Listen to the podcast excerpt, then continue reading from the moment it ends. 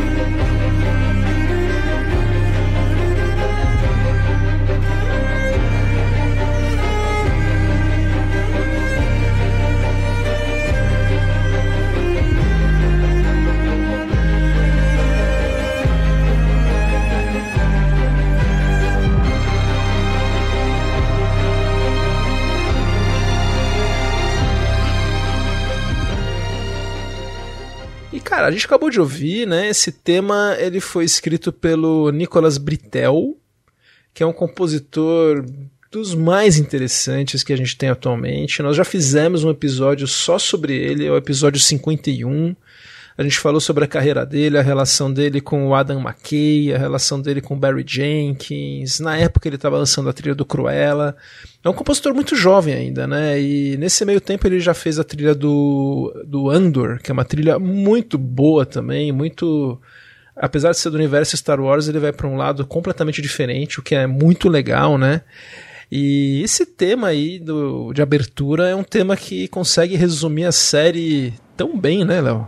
Isso eu acho que não só com a música, claro, a gente tá falando da música especificamente, mas eu acho que ela combina muito bem com o que está sendo mostrado na, nas imagens da abertura, né? Eu acho que ali você tem meio que dicas de como vai ser a série e a música vai acompanhando também isso, então acho, acho sensacional o jeito que, que é trazido ali na música tema.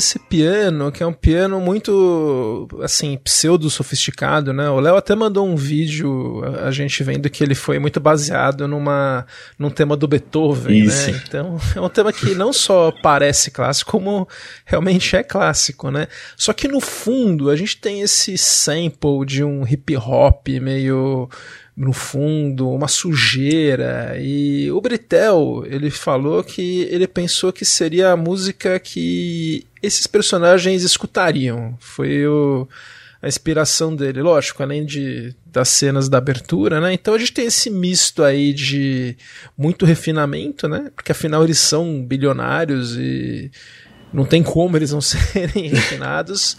Mas eles são muito sujos, muito podres, né? Então isso, isso aí acho que a música reflete. Eu acho que é uma mistura do o que eles pensam deles mesmos, como sendo estando acima de outras pessoas e tal, com essa sujeira que você falou. E aí mistura com o que o Kendall gosta de ouvir, né? Que no primeiro episódio você já vê ele ouvindo hip hop ali na primeira cena. Então eu acho que tem essa mistura do, do clássico, uma coisa mais limpa, né? No, talvez visto de fora com a, a batida do hip hop do, do mais mundano, né? É, o Britel ele era tecladista de um grupo de hip hop quando ele estava em Harvard, né? Então ele ele gosta. E fazendo esse roteirinho aqui, falando da, da série, eu me surpreendi como muitos dos, das faixas que eu acabei vendo como destaque falavam sobre o Kendall mesmo. E eu acho que a, o, a curva do Kendall eu acho que acaba sendo a mais importante da série, né? Tanto que a gente, na primeira temporada, começa com o Logan fazendo aniversário.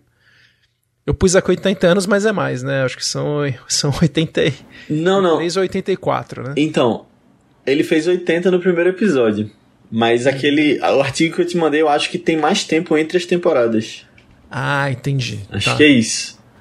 Então ele fez 80 anos, né, no primeiro e o Kendall, ele tem um derrame, né, logo depois disso, e o Kendall faz tudo possível para afastá-lo do cargo, né? E é um cargo que ele pretende assumir, né? O Logan ele é o CEO de um imenso conglomerado de entretenimento, de notícias, estúdio de cinema, cruzeiro, parque temático, é uma coisa meio Fox Disney assim, né?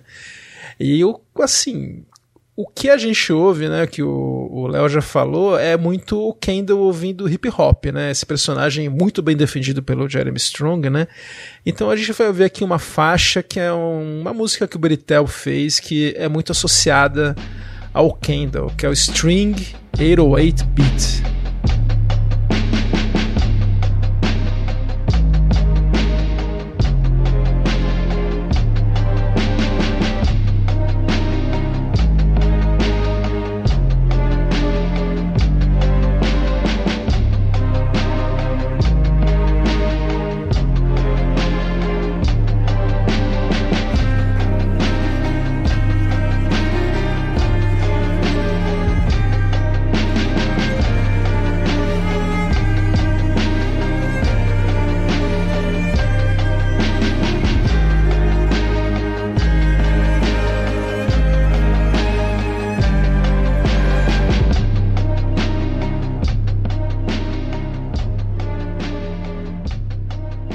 Essa faixa, né, Léo, é, tem essa, essa. Tem uma rendição né, da ponte instrumental, da faixa de abertura, mais ou menos uns 30 segundos aqui, mas Tava bem estabelecido, como você mesmo falou, que o Kendall é um fã do gênero, né, de hip hop, né? Ele tá ouvindo uma música dos Beast Boys, uma limusine, é a primeira vez que a gente vê ele, né? E acho que o Kendall, inclusive, ele tem bom gosto musical, apesar dele bem. ser um escroto. É isso aí, você não pode tirar dele, né? Exato, alguma coisa ele tem que ter, né? e é engraçado que, falando da série como um todo, e aí, puxando para isso que você falou de a maioria das músicas estarem ligadas ao personagem do Kendall, eu vi um comentário bem interessante falando sobre a, meio que a pergunta essencial da série, quando ela amarra no final, que não era quem vai ser o CEO, mas o Kendall vai conseguir ser o CEO? Essa que é a pergunta que que é feito durante a série toda. E total sentido, né? Porque ele é muito. No começo seria muito o cara, o natural, né? Pra ser o, o sucessor, né? E é uma coisa, um problema do Logan mesmo, né? De não querer delegar para ele. Total. Eu acho que. É, que tem um reflexo da, desse problema do Logan na família toda, né? A gente viu isso até o final da série. É, ele é um cara completamente disfuncional, a família é completamente disfuncional, né? E ele trata, ele não deu nenhum, nenhum, nunca, nenhuma estrutura para os filhos, né? Emocional, era só, só mesmo um arcabouço aí de nada, né? O, o, o, Logan. E é. A gente. É, é, meio triste, né? A série. Eu sempre ficava. Eu ficava um pouco triste vendo como eles iam se afundando cada vez mais, né? uhum. né? Com isso. E, e ele colocava os filhos para brigarem entre si, criou eles desse jeito. E eu acho que esse reflexo da música clássica com a música mais moderna, talvez tenha até um, um, um pouco disso, né? O Logan sendo mais clássico e a briga do, de uma música mais de uma batida, de percussão, chegando ali, brigando com essa música clássica. Ah, faz total sentido, né?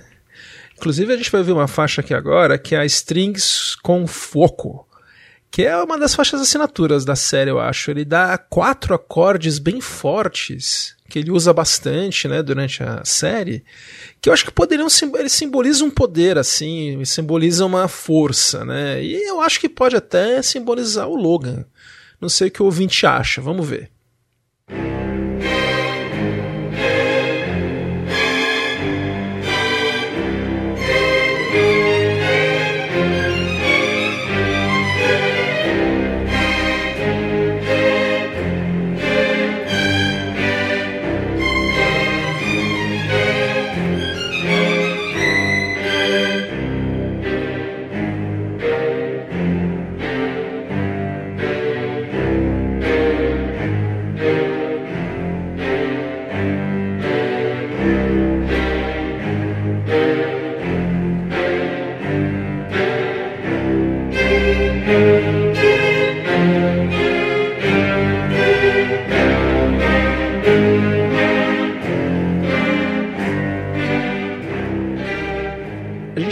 Que o Britel, né, ele mantém essa fórmula do uso de música clássica, esse tema que a gente viu com esses acordes fortes, piano, violinos, muitas variações mesmo, né? Tanto que o próprio Léo falou, né? As faixas são muito parecidas às vezes, né? E na série elas duram mais ou menos uns 40 segundos.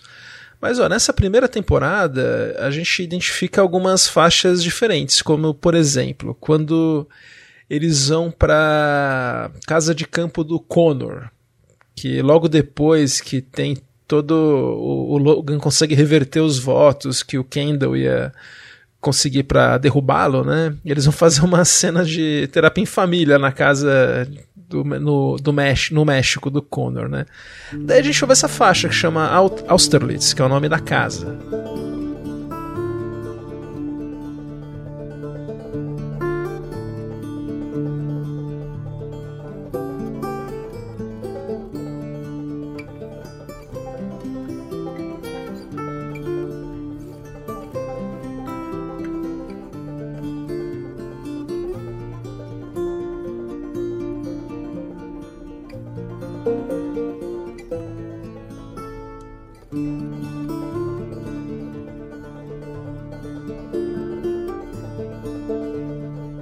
Gente ouviu aqui, né? O Britel usa banjo, usa violão.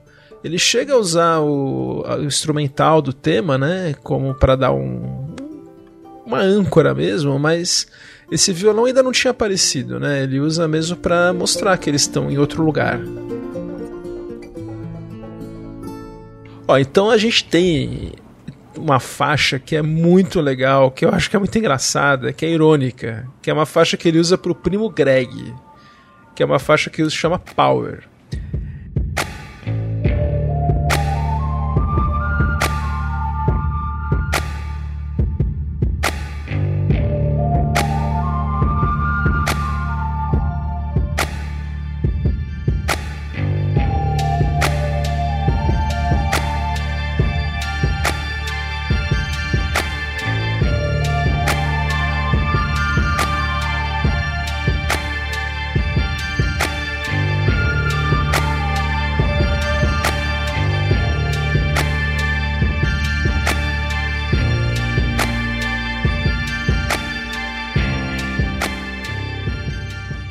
Deixa eu ver aqui um trechinho do Power, né? E só para lembrar, o primo Greg, né? Ele é um cara que ele começa a temporada sendo demitido por fumar maconha num dos parques temáticos da Oyster Roico, né? E daí ele vai lá pedir emprego pro. Ele é sobrinho neto do Logan, né?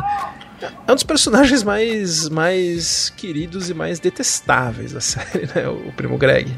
E eu sempre achei que ele fosse sair por cima no final da série. E não, não foi muito longe disso, né? Mas, assim, sem querer entrar em spoiler, mas eu achava que estávamos vendo a ascensão de Greg ali. É, não, vamos. Acho, ah, a gente vai falar com spoiler, né? No, na, na quarta temporada, Tudo mas bem. assim. é, a gente aqui manda spoiler direto.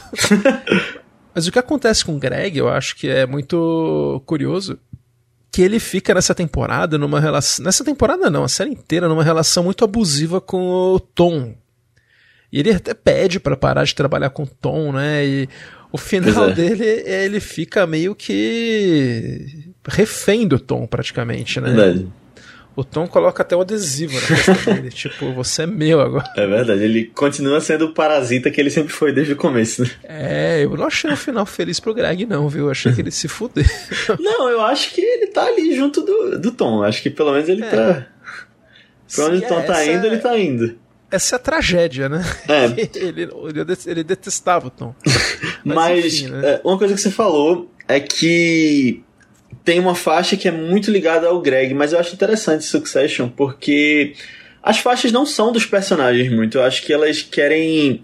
Acho que elas dão um tom de emoções muitas vezes. E uma faixa que a gente está acostumado a ver com o Logan, por exemplo, em algum momento vai tocar com a Shiv. E aí você entende o que ela tá se tornando naquele momento, sabe? É, acho que ele vai mais pros, pras, pras ações, né? As ações dos personagens, é. É, não tem nenhum personagem que tem um tema, assim, do personagem, né? Pois é. Isso é uma coisa que fica bem. É meio que um ponto mesmo que ele fez, né?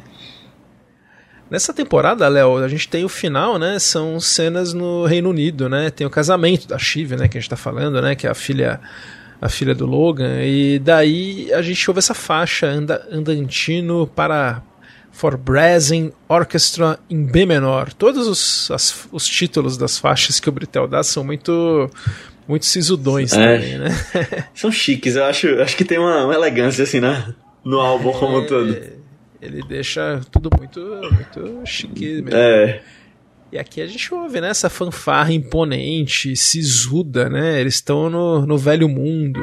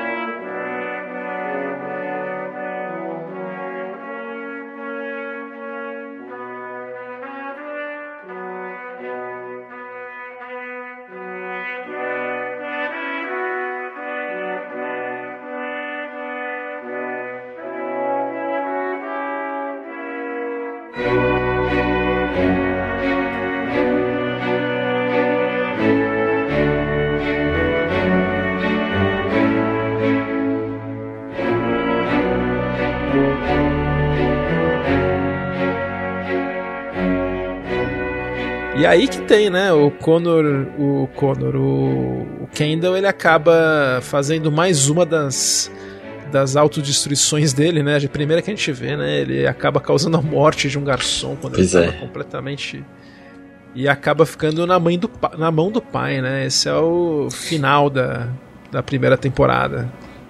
Pois é, e engraçado que é, na série toda eu vejo algumas relações com o poderoso chefão.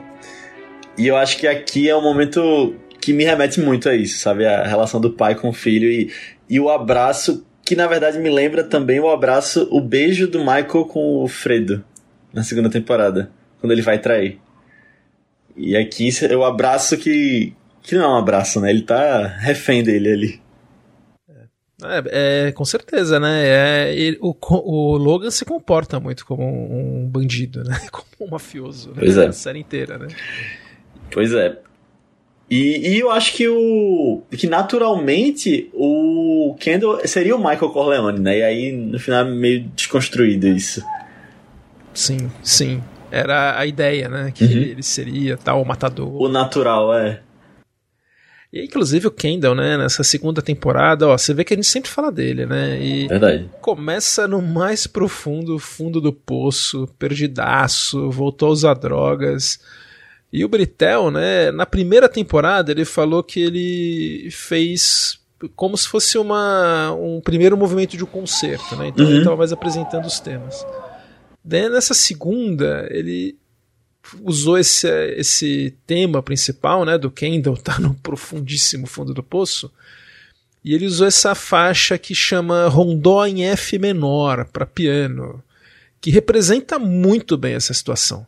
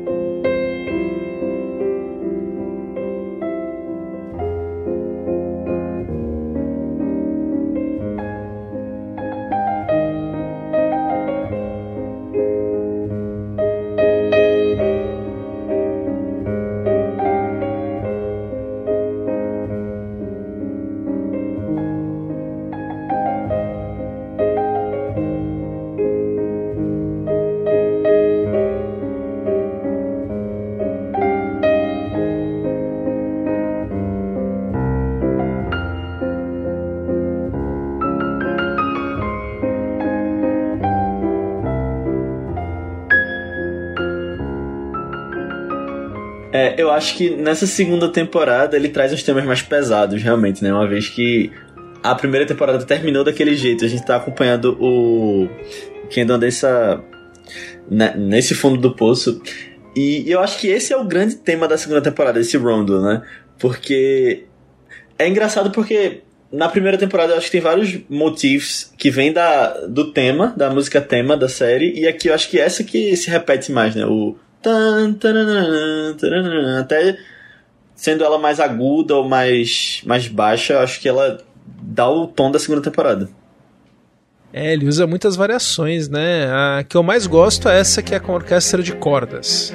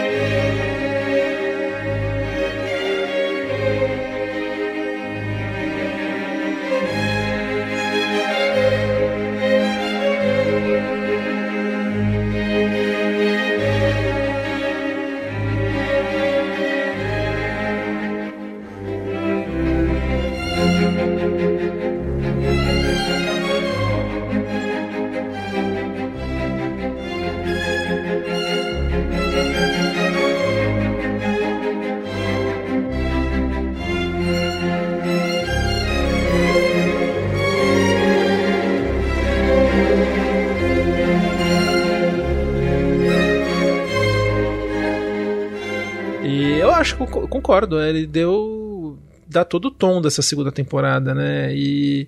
Mas assim, a gente tem, por exemplo, uma faixa que eu acho muito sofisticada, né? Quando tem eles vendo uma refeição na casa de campo deles sendo preparada, que inclusive eles jogam toda sim. a comida fora, não sei se você lembra. Lembro. Lembro sim, porque tinha um, um gambá na, na chaminé. É, exato, né? É um, é um sofisticado sexteto de violinos aqui tocando. Caramba.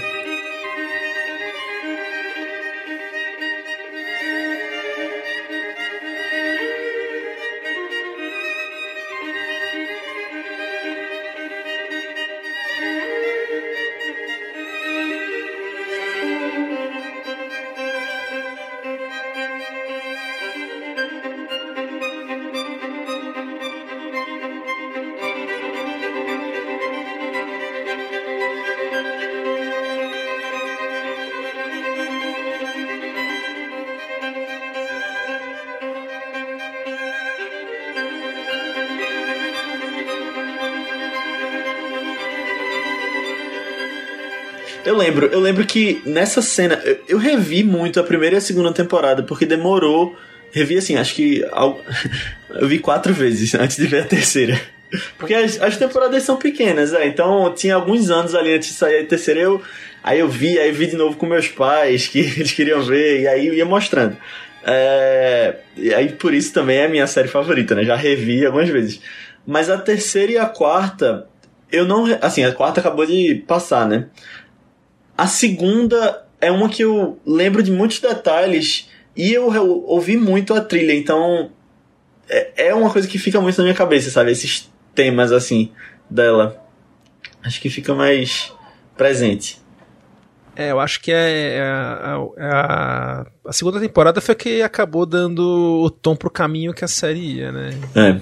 Pra, pra essa coisa do Kendall agora está tá no fundo do poço e depois dá uma virada no final, né? Pois é. Mas assim, tem uma, tem uma faixa que eu acho que é muito diferente das outras, que é a faixa do que ele chama de javali no chão. Sim, sim. Que, a cena clássica da série, né? Que é uma cena que o Logan ele tenta, ele faz os colaboradores dele literalmente rolarem no chão. Ele, é, é um abuso acima do que ele está acostumado a fazer. Né? Completamente. Né? Quem seria um traidor? Quem Era o Greg, né?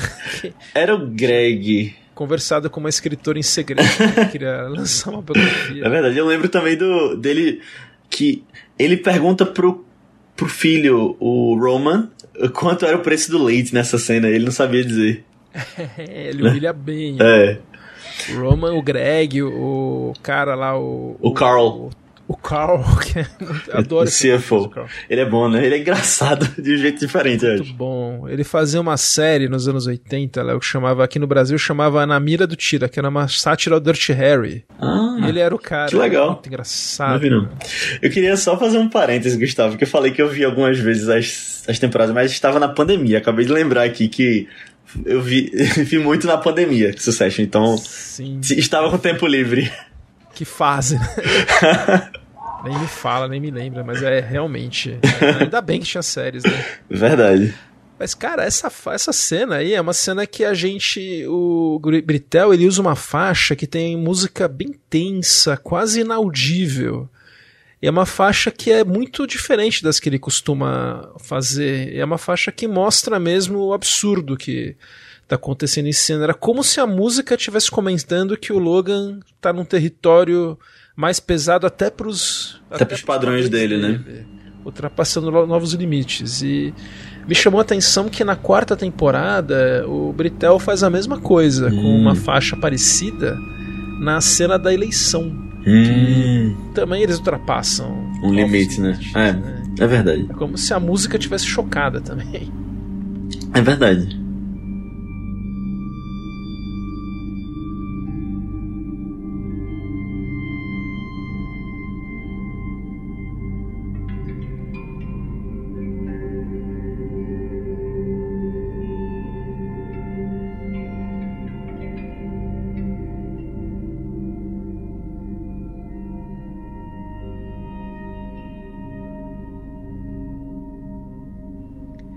Mas, cara, voltando pra vergonha alheia total, assim, a gente tem uma faixa que é o, é o Kendall de novo, né? Quando vai ter uma, o Logan vai inaugurar uma faculdade de jornalismo que ele criou, daí tem uma personagem que é da Holly Hunter, que é a, a Rhea. Rhea. A Rhea, que tava lá, nessa época tava meio que na disputa para ser CEO. Daí ela convida o Kendall para falar umas palavras e o Kendall resolve cantar um, um, um, rap aí na inauguração, que é o L to the OG, que será um trocadilho com Logan e Old, old Generation e what the fuck. Né? é um dos grandes momentos de vergonha alheia da série. Planning this thing, she asked me to help out with a tribute of a certain flavor. Just remember, I'm not a professional. Born on the North Bank, king of the East Side, 50 years strong. Now he's rolling in a sick ride, handmade suits, raking in loot. Five star general, y'all best salute. Yo, bitches speak hattie, but the King Kong daddy. Rock all the haters while we go roll a fatty. Squiggle on the decks, Kenny on the rhymes, and Logan big ballin' on Hampton's time. L to the OG, dude be the OG, A N he playin' playing like a pro. CL to the OG. Dude be the OG. A-N he playing. Playing like a pro. A1 ratings, 80k wine, never gonna stop, baby. Fuck father time, bro. Don't get it twisted. I've been through hell, but since I stand dad, I'm alive and well. Shaper of views, creator of news, father of many, paid all his dues. So don't try to run your mouth at the king. Just pucker up, bitch, and go kiss the ring. L to the OG. Não, essa é muito boa. E eu, eu lembro que demorou para ela chegar no álbum mesmo, pra a gente ter acesso a ouvir ela na, com o álbum. Então eu, eu ficava procurando no YouTube essa cena porque ela é marcante, né? É uma vergonha alheia, mas você quer estar tá ouvindo mais. É, tipo acidente de carro que você não consegue não. e eu gosto de ver as reações dos personagens nessa cena. É, nossa, o, o, Logan, ele fica com uma cara de tipo, ele finge que tá achando engraçado, mas ele tá que ele quer matar, né? O Kendall, é. com certeza. E o Roman fica mandando ele descer do palco. E o mais curioso dessa faixa, Léo, que eu acho que, como eu falei, o Kendall, ele tem um bom gosto musical, ele canta bem, ele tem uma voz muito boa, o Jeremy Strong, né? E acho que é a situação. O problema não é tanto o, o rap que ele canta, que tudo bem, a vergonha alheia, né? Mas é a situação toda essa sim, sim. tentar agradar o pai, o pai que despreza ele completamente. É. E quando você olha para a letra, né? O que ele tá falando na. É só bajulando o pai e falando que ele é o maioral e tal. Então já aumenta a vergonha alheia dele, né? Total, cara. O Nicolas Britel que fez a, a batida dessa música e as letras são do Adam McKay, que é o, um, dos, um dos responsáveis aí, né? Uma das forças criativas da série, né? Junto, principalmente ao Jess Armstrong, né? Mas o Adam McKay tá lá também. E o roteirista Will Tracy. Então são três os culpados por L to the OG. e, e, o nome da música, se você for procurar no Spotify, no Apple Music, é L to the OG Feat Kendall Roy. É. é, não, não pode não ter o nome dele. Dude be the OG, A-N, he playing, playing like a pro. L to the OG, dude be the OG,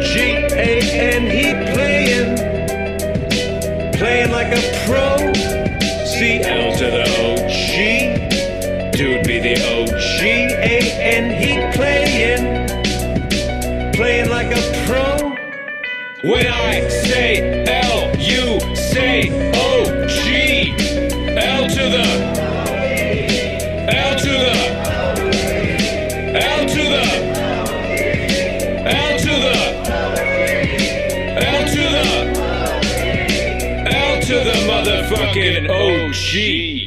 Mas daí, né, no final dessa temporada, a gente termina com o Kendall indo pro abate, né? Então a gente tem, né, umas músicas que enquanto ele tá indo pra entrevista dele, quando ele vai, tá indo para literalmente ser preso, né, por, os escândalos dos cruzeiros na época, o Logan escolhe ele para ser o, o bode expiatório, pelo menos o que eu ouço na música, né, nessa faixa This Is Not For Tears, é nem tanto tristeza, mas muita amargura, muita melancolia. Sim, eu acho que ela acompanha o sentimento que a série quer dar para o espectador nessa hora, que é você tá uh, você tá decepcionado com aquele personagem do Kendall que você acompanhou, você acha que ele realmente vai pro abate, e aí depois ela volta por cima, sabe, no, no final.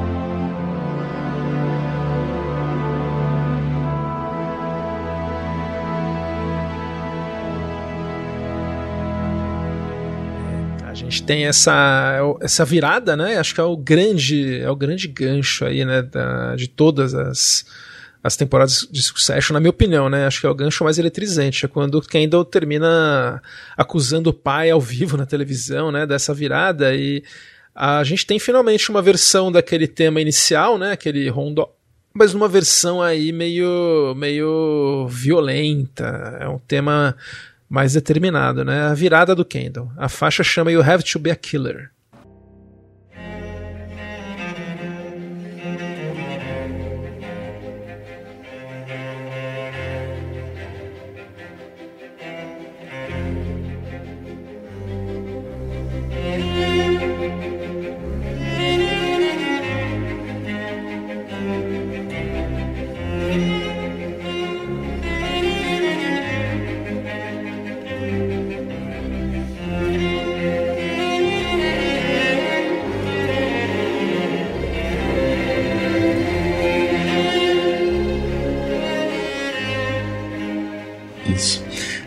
Falando um pouco desse final também, eu acho legal porque o, o Jesse Armstrong, que é o escritor da série, ele vem de séries britânicas, né? Ele é da, da BBC, aquela, aquele tipo de série, séries curtas que ele fez uma The Thick of It, que é com o Peter Capaldi. E ele, o histórico dele é esse, séries inglesas. Por isso que a série é bem curta também, poucas temporadas. E eu acho eu assim. Sabia disso, é, eu sabia que ele era britânico. Ele é.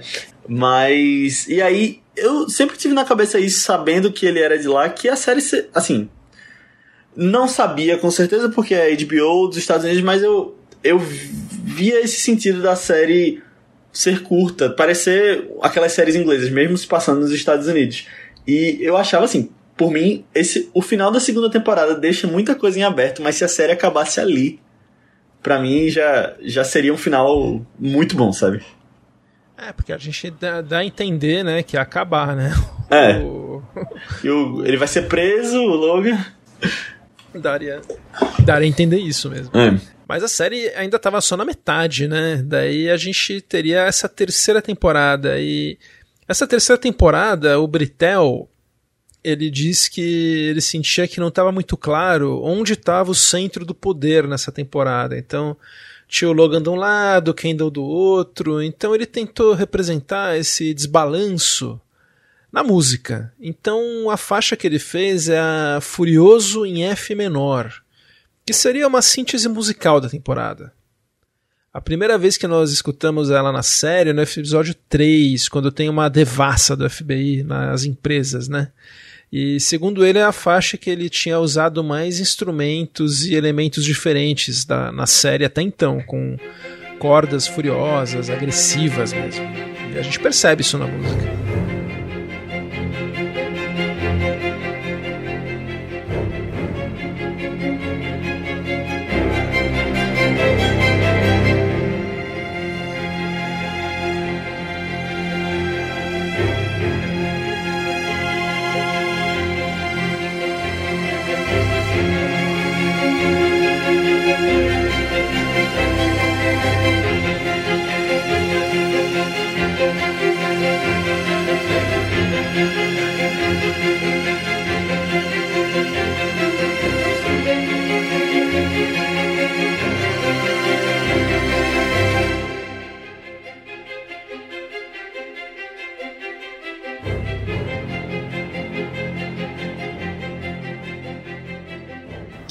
Uma faixa bem dinâmica, né? Assim, você vê ela indo e correndo, parece que não, não é tão parecida com a Rondo, que, que, era, que dava mais sentido para a segunda temporada. Essa é mais correria, é, viagem de um país pro outro que eles fazem nessa temporada, né? Um querendo estar à frente do outro.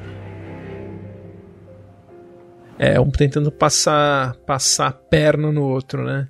Uma, você falou de viagens, né? Então a gente tem cenas que são passadas na Itália, né? No casamento da Catherine, que é a mãe do da Shiv, do do como é que chama o Kieran Culkin? Acabei de esquecer o nome. É o Roman. É o Roman, é a Shiv Roman e o, e o Kendall. Que é uma traíra, né? A mãe, é uma mãe terrível que tem, né? É. E tem um clima de um clima de velho mundo essa faixa, né? A, a, a que melhor representa é Il Viaggio.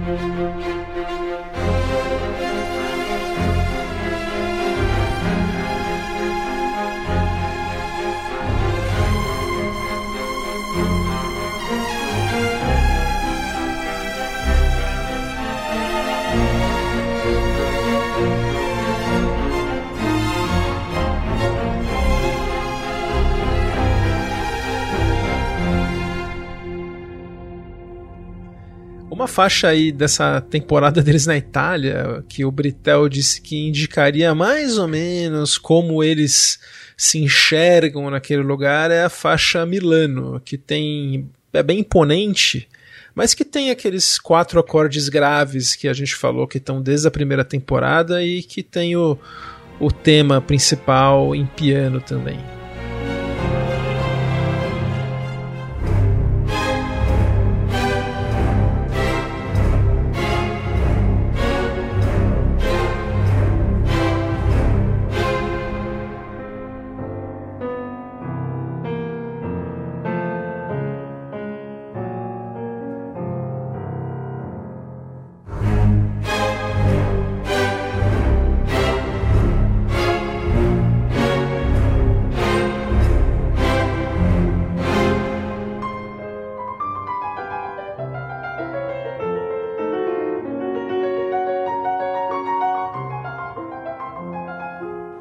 Engraçado que, que tu citou isso, Gustavo, de ter um tema que tá desde a primeira temporada e é engraçado porque eu vi algumas comparações da trilha de Succession com uma sinfonia.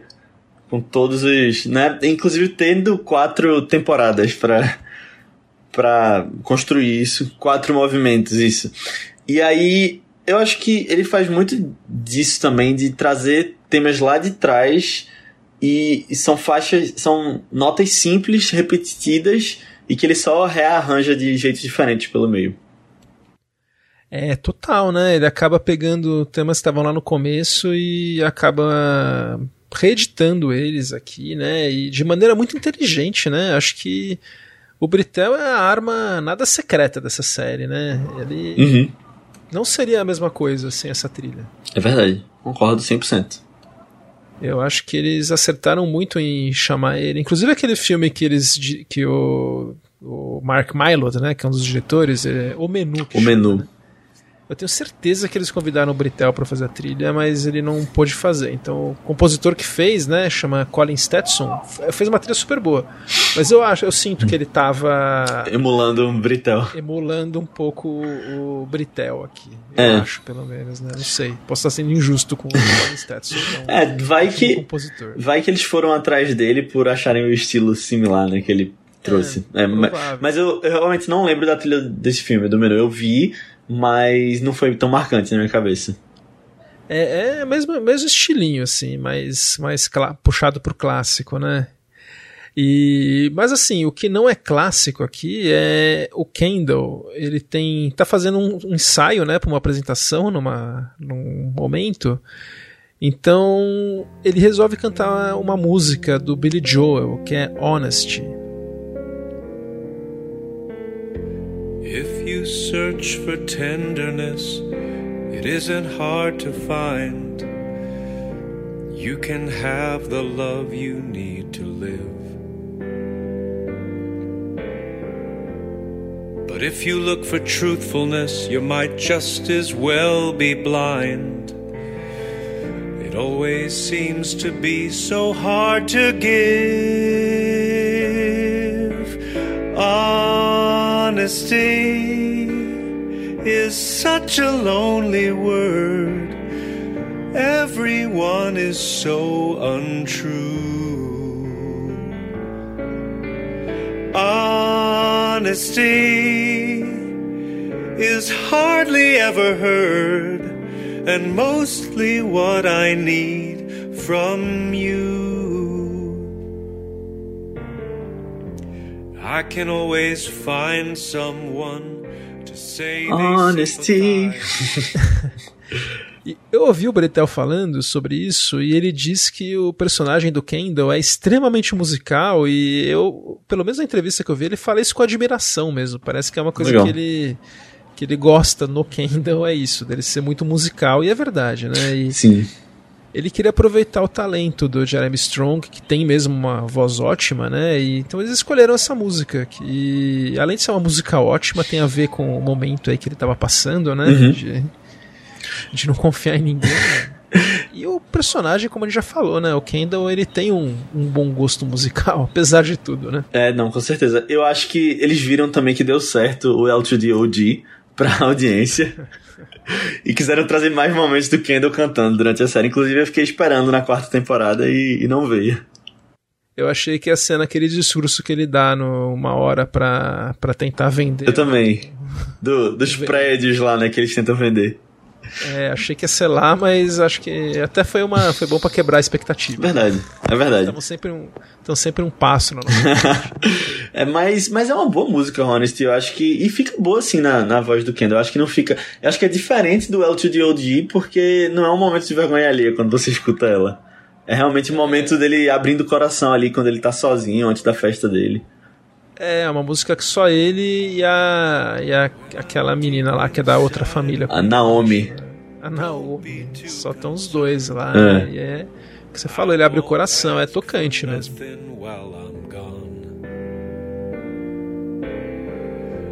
When I want sincerity, tell me where else can I turn? Cause you're the one that I depend upon. Honesty is such a lonely word. Everyone is so untrue. Honesty is hardly ever heard and mostly what I need from you. Aliás, tocante também, né? É o, é o, final dessa terceira temporada, porque a gente vê que o Logan ele passa a perna nos três filhos de uma vez, inclusive a mãe tra trai eles, né? O Tom, que é o marido do Steve, pois é. trai eles, né? E o Britel ele usa pela primeira vez vozes. A gente tem um coro que é como se ele até falou que ele deu uma pausinha de respiro antes de começar o coro, que é como se ele desse um espacinho para a gente respirar e começar. É, eu eu não lembrava disso na terceira temporada. Eu achava que ele só tinha entrado com o coro na quarta temporada, no final, mas acho que é nesses momentos de maior choque, né, que, que vem o coro, realmente. E quebrando a expectativa do que a gente espera também de uma trilha de Succession.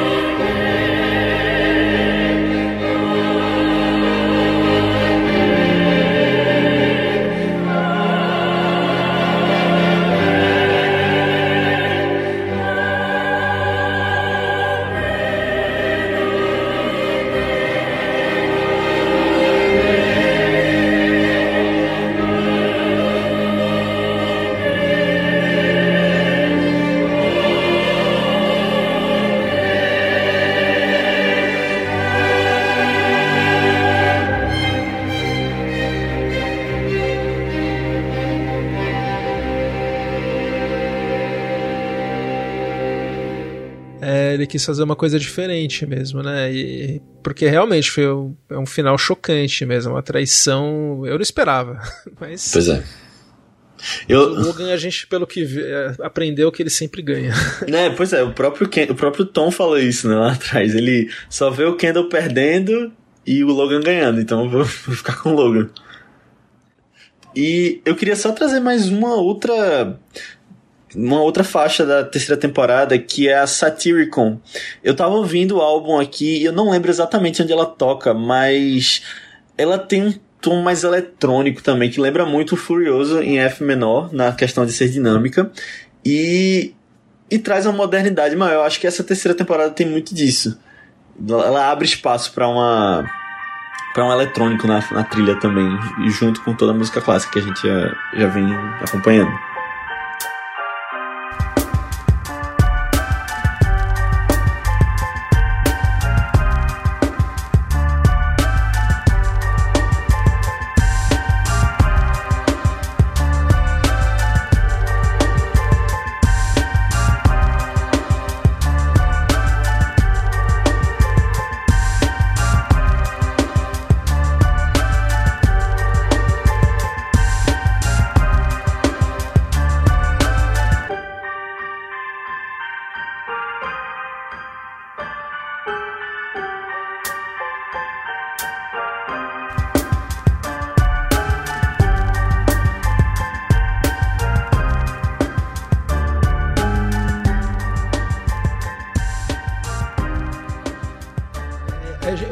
Tenho certeza, né? Achei legal ouvir essa faixa. E a gente tava até falando antes aqui, eu tenho a impressão que é na festa que o Kendall dá e que tá o, já tá o personagem do Alexander Skarsgård lá. Né? Eles tentam encontrar esse cara. O grande evento que, que Kendall faz, né? É, o evento. evento do Kendall. Nossa, que furada, né? E assim, né? Essa terceira temporada foi muito boa e a expectativa tava lá em cima pro final, né? E a quarta temporada, pelo menos na minha opinião, não decepcionou em nada, né? Tava num crescendo e foi uma, uma série que ela conseguiu terminar num nível altíssimo, né? Essa quarta temporada foi muito boa, né? Foi pois muito é. forte. É, eu, eu diria que talvez a melhor. Eu acho que tem muito para dentro das, das temporadas acho que tem muito para ser considerado ainda e ser revista, mas para mim acho que ela só cresceu. Acho que ela foi aquela coisa, né? Não não deixa a série se estender muito para ficar ruim depois de um tempo e já termina quando ela tá por cima. Sim. Ela. Inclusive, acho que a gente já tem que começar falando, né? Que o episódio 3, né? Que já é clássico agora. Já é clássico. É, foi a, a morte do Ken, do, Ken, do, do Logan. E, cara, foi tão louco porque foi como é na vida, né? Não teve despedida, não teve cena final dele, não teve aviso. Uhum. Quando a gente viu, ele tinha morrido e no banheiro do avião. A gente não viu a morte direito. Foi muito.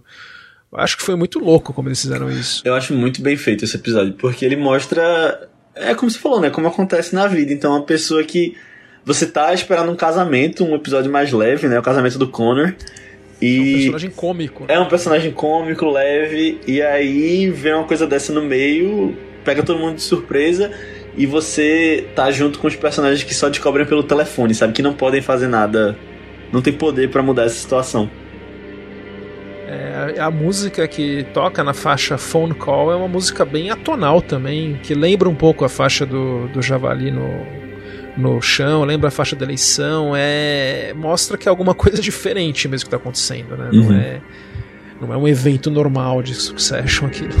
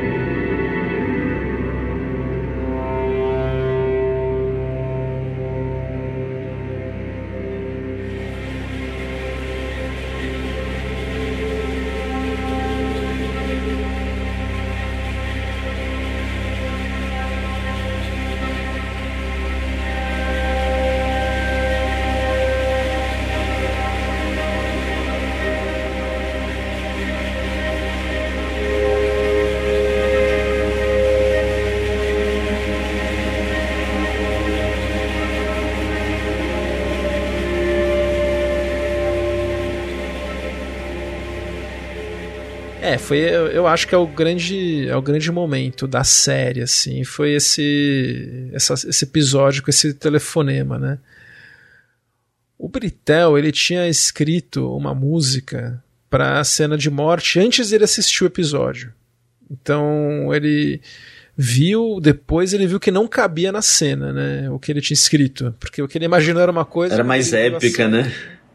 É, quando ele viu não cabia. Então ele guardou para os créditos finais do episódio. Chama Piano Solo e Elegia para Orquestra.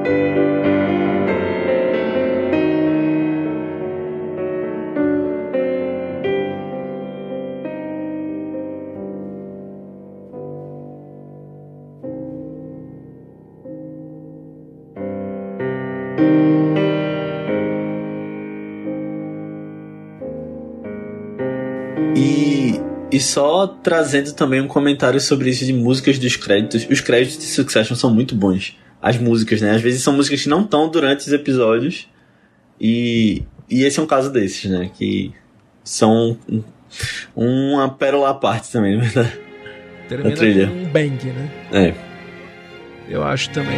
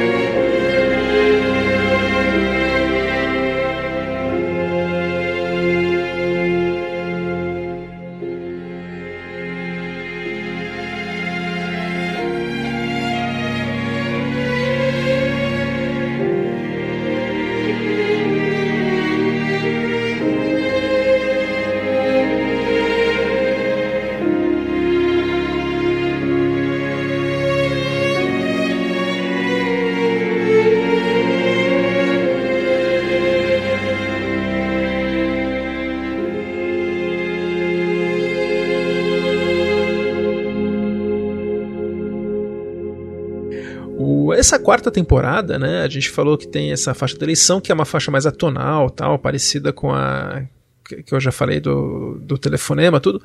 Mas uma faixa que eu acho que é bem típica de Succession é essa faixa On the Lot, que é o Roma andando pelos estúdios Waystar, se sentindo um magnata lá. Nesse, nessa temporada a gente fica sabendo de um filme que eles estão fazendo que parece ser muito ruim. Transformers, né? É verdade. De três horas que eles passam para o pessoal que vai comprar a empresa lá no, no retiro. É Transformers, né? É um filme de três horas de robô. Verdade. Eu gosto muito, especificamente, não é nem da trilha nessa cena, mas é, tem um shot que é o. A câmera tá dentro do carrinho de golfe e você vê o Roman deitado assim no carrinho e andando pelo, pelo estúdio lá.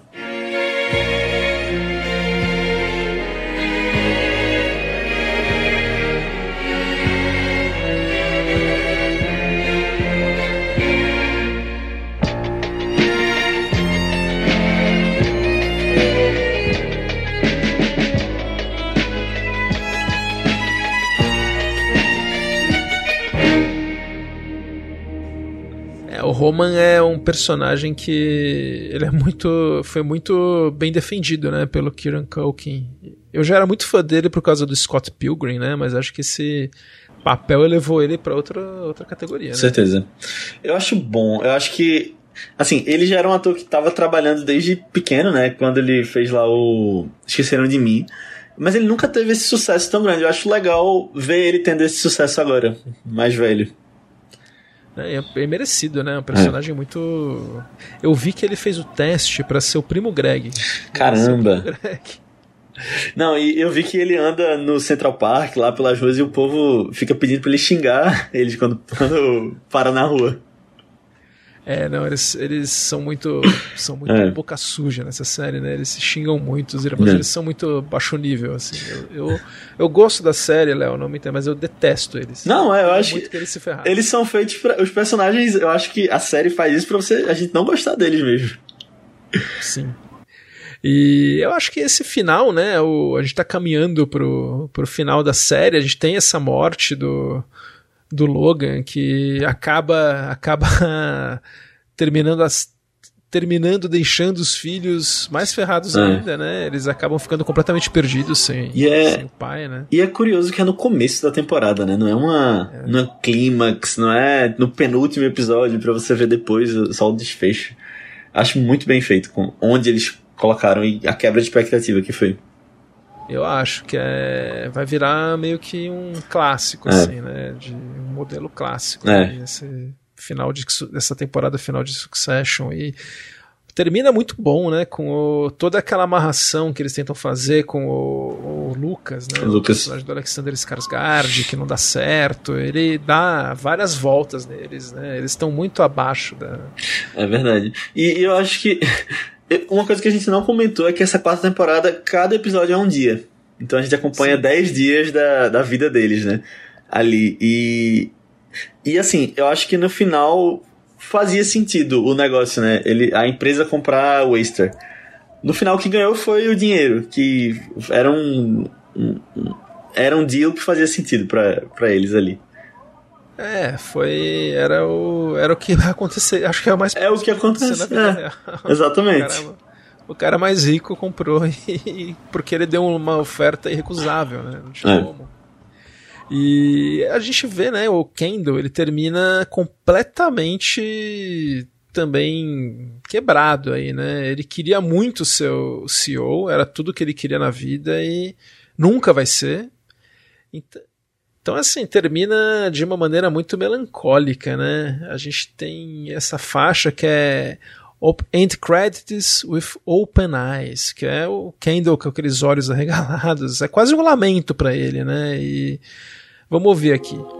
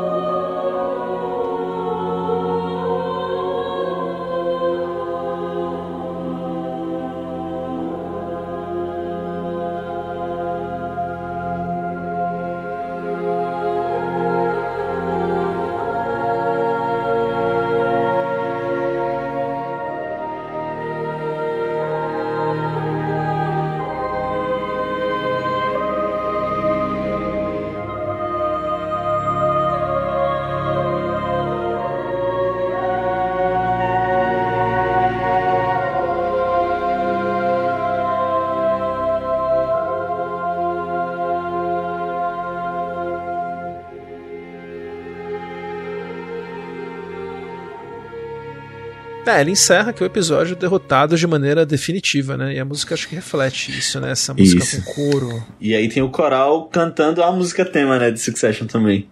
Os temas uh, que estão desde o início, né? Que ele fecha do jeito que começa a, a sinfonia.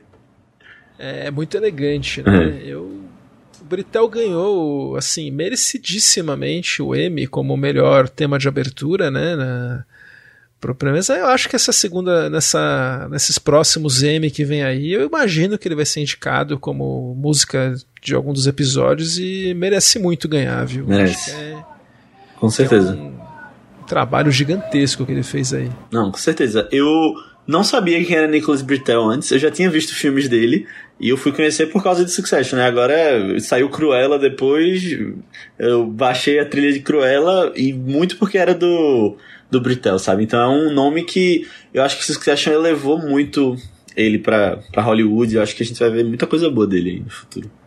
Ah, eu acho que ele é muito jovem, né, ainda, e ele já foi indicado para três Oscars, né, então ele tem essa essa coisa de já ter um tema de TV, um tema que todo mundo conhece, né, E ele tá, ele fez um trabalho muito bom no Andor também. Não sei se você se você gosta, tal, mas eu acho muito bom. Eu vi um episódio de Andor só.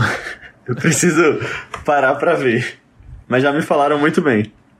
A gente vai ouvir aqui um trechinho de uma música que foi a primeira música que ele fez, que é a música pro. Eu não vou dar spoiler, mas é para uma cena muito chave da, da mãe do, do Cassian Andor, que é a Fiona, Fiona Shaw, né? Lá no final da temporada tem um evento aí que envolve a mãe. Daí ele fez essa faixa aqui.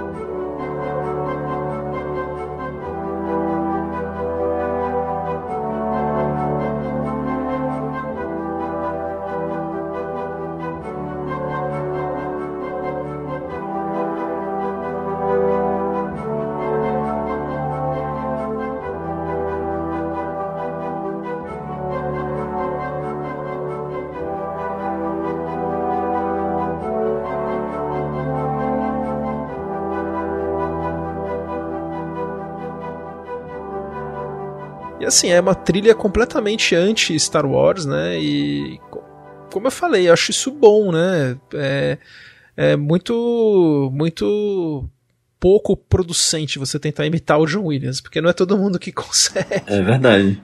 Então é bom você fazer uma coisa diferente, né? Vai dar certo. É, total. Eu acho que assim, é, não tirando o crédito de um Michael Giacchino, por exemplo, que também é um grande, um grande compositor, mas eu acho que ele ele fica muito confortável em alguns momentos na trilha de Star Wars. Enquanto Não, né? é, o bom é arriscar mesmo, vamos pra frente, tem que trazer, trazer coisas novas. É, o Ludwig Göransson, né, no Mandalorian fez isso e deu super certo. Verdade. O Andor fez isso também. A gente tá falando do Britel, né? O próximo projeto dele, ele vai fazer super inesperado e muito legal, inclusive. Ele vai fazer a continuação de O Rei Leão. É um filme hum. que vai ser do Barry Jenkins, olha só. Pois é. é. O Barry Jenkins que ele já trabalhou em Moonlight, né? Que foi a primeira indicação Oscar dele. É, fez a Serra Bill falasse e tal. Então a gente vai ouvir ainda certamente muito de Nicolas Britel. E, Léo, a gente encerrando aqui, tem alguma outra faixa de Succession que você queria comentar? Então, não é bem uma faixa de Succession, mas é um remix. Eu não sei se você chegou a ouvir, eu mandei. Eu te mandei lá no grupo com, com a Aninha. Ouvi sim. Ouviu? Boa. É um remix do, do rapper Pusha T, que eu não conhecia. É, mas eu conhecia esse remix chamado Puppets e ele colocou letra na música tema de Succession. Então é bem legal também, porque fala sobre essa questão de impérios familiares e, e vale a pena.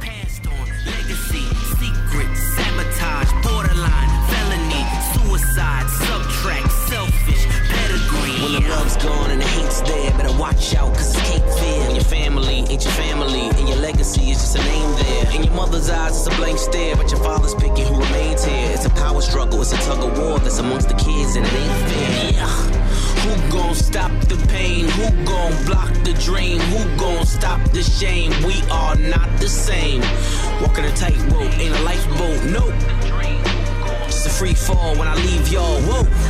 If you love me, please don't judge me. Got my hands tied, the powers above me.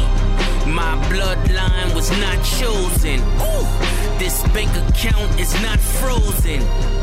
This thing of ours is not broken. ouvi aqui um, um trechinho e é muito legal, não conhecia. Obrigado por ter mandado e é, eu acho que é a maior prova de sucesso, né? É o tema, as pessoas quererem mexer com o tema, quererem usar o tema e mesmo que seja muito parecido com a melodia do Beethoven, né, que ele usou, é mérito dele ter escolhido essa música, ter trabalhado essa melodia e eu acho que é um tema sem, sem zoeira, assim, acho que é um top 5, assim, melhores temas da história da TV, assim, é muito, muito, concordo. muito mesmo. Eu concordo, tá lá em cima. E isso aí que você falou de usar o tema do Beethoven, desculpa, usar essa, uma faixa que Beethoven tinha feito eu acho que tem muito mérito também dele não pegar uma das mais conhecidas, assim, ele não pegar um tan tan tan tan, e aí você sabe que é, sabe? Ele pega uma coisa que, sei lá, só quem estuda sabia e anos depois alguém vai descobrir que, ah, existia uma música existe uma música de Beethoven que, que era igual a de Succession.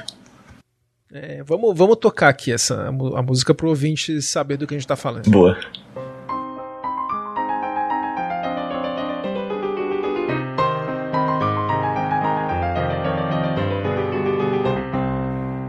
É, dá pra ouvir aí a, o DNA do tema de Succession e Olha, todos os grandes músicos fazem isso. O Nino Rota dos temas do Chefão fazia isso, o John Williams faz isso, o James Horner fazia isso. Então, eu acho que não é tanto o, a questão do, de você usar uma música que já existia, mas você escolher essa música e ver como casa perfeitamente, né? O John Barry fez isso no tema clássico de 007, né? John Barry fez isso. Então tem. É, é tradição. Isso, nossa, não me incomoda em nada, cara. Inclusive, parabéns por ele ter escolhido esse, esse tema em particular, não tão conhecido como o Léo falou, né? E, Léo, cara, só agradecer. Eu quero que você fale um pouco do Vice, que é um podcast tão legal que eu gosto de ouvir. Vocês falam de filmes muito variados, né? Sempre a ideia é falar de filmes os mais diversos possíveis, né?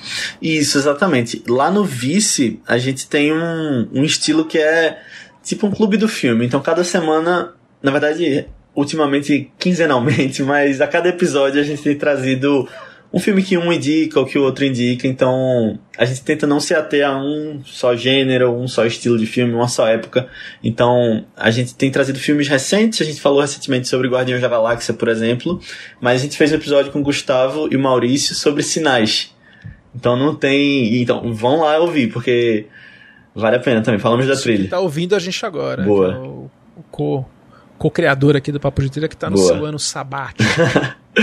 Boa, então é isso. É, a gente fala sempre de um filme diferente, às vezes traz uma franquia como um todo, e você vai ser muito bem-vindo para ouvir. Você que está ouvindo aqui e gosta do Papo de Trilha, só pesquisar por Vice, interrogação, no seu agregador de podcast, ou Vice BR nas redes sociais. É como o Léo sempre fala nos episódios, né? Se cada pessoa compartilhar, o mínimo que a gente consegue é o, é o dobro. Isso. Se todo mundo mandar para uma pessoa, a gente chega no dobro. Legal, então, ó, façam isso com papo de trilha também. Se cada um mandar para um, a gente chega no dobro do que a gente quer. No mínimo dobro, né? Isso aí. Legal, então. Então, olha, só tenho a agradecer. Obrigado, adorei vocês terem escolhido esse tema. A Aninha, que queria muito que tivesse vindo, ela não conseguiu participar dessa vez, mas já fica o convite para um próximo aí. A gente, a gente vê um tema aí que seja legal. E assim, vamos ficando por aqui, né? Boa, Gustavo. E, de novo, muito obrigado pelo convite. Gosto muito de falar de Succession, então foi uma oportunidade sensacional. Gostei muito de ter vindo no papo, que também é um podcast que eu escuto. E já fica o convite aí pra você voltar lá no Vice também. Ah, estaremos, estaremos lá com certeza, né? Já querendo, querendo participar de novo, sim. E é isso, gente. Vamos estão encerrando ouvindo aqui a maravilhosa trilha de Succession. Eu sou Gustavo Camargo. Até a próxima. Tchau.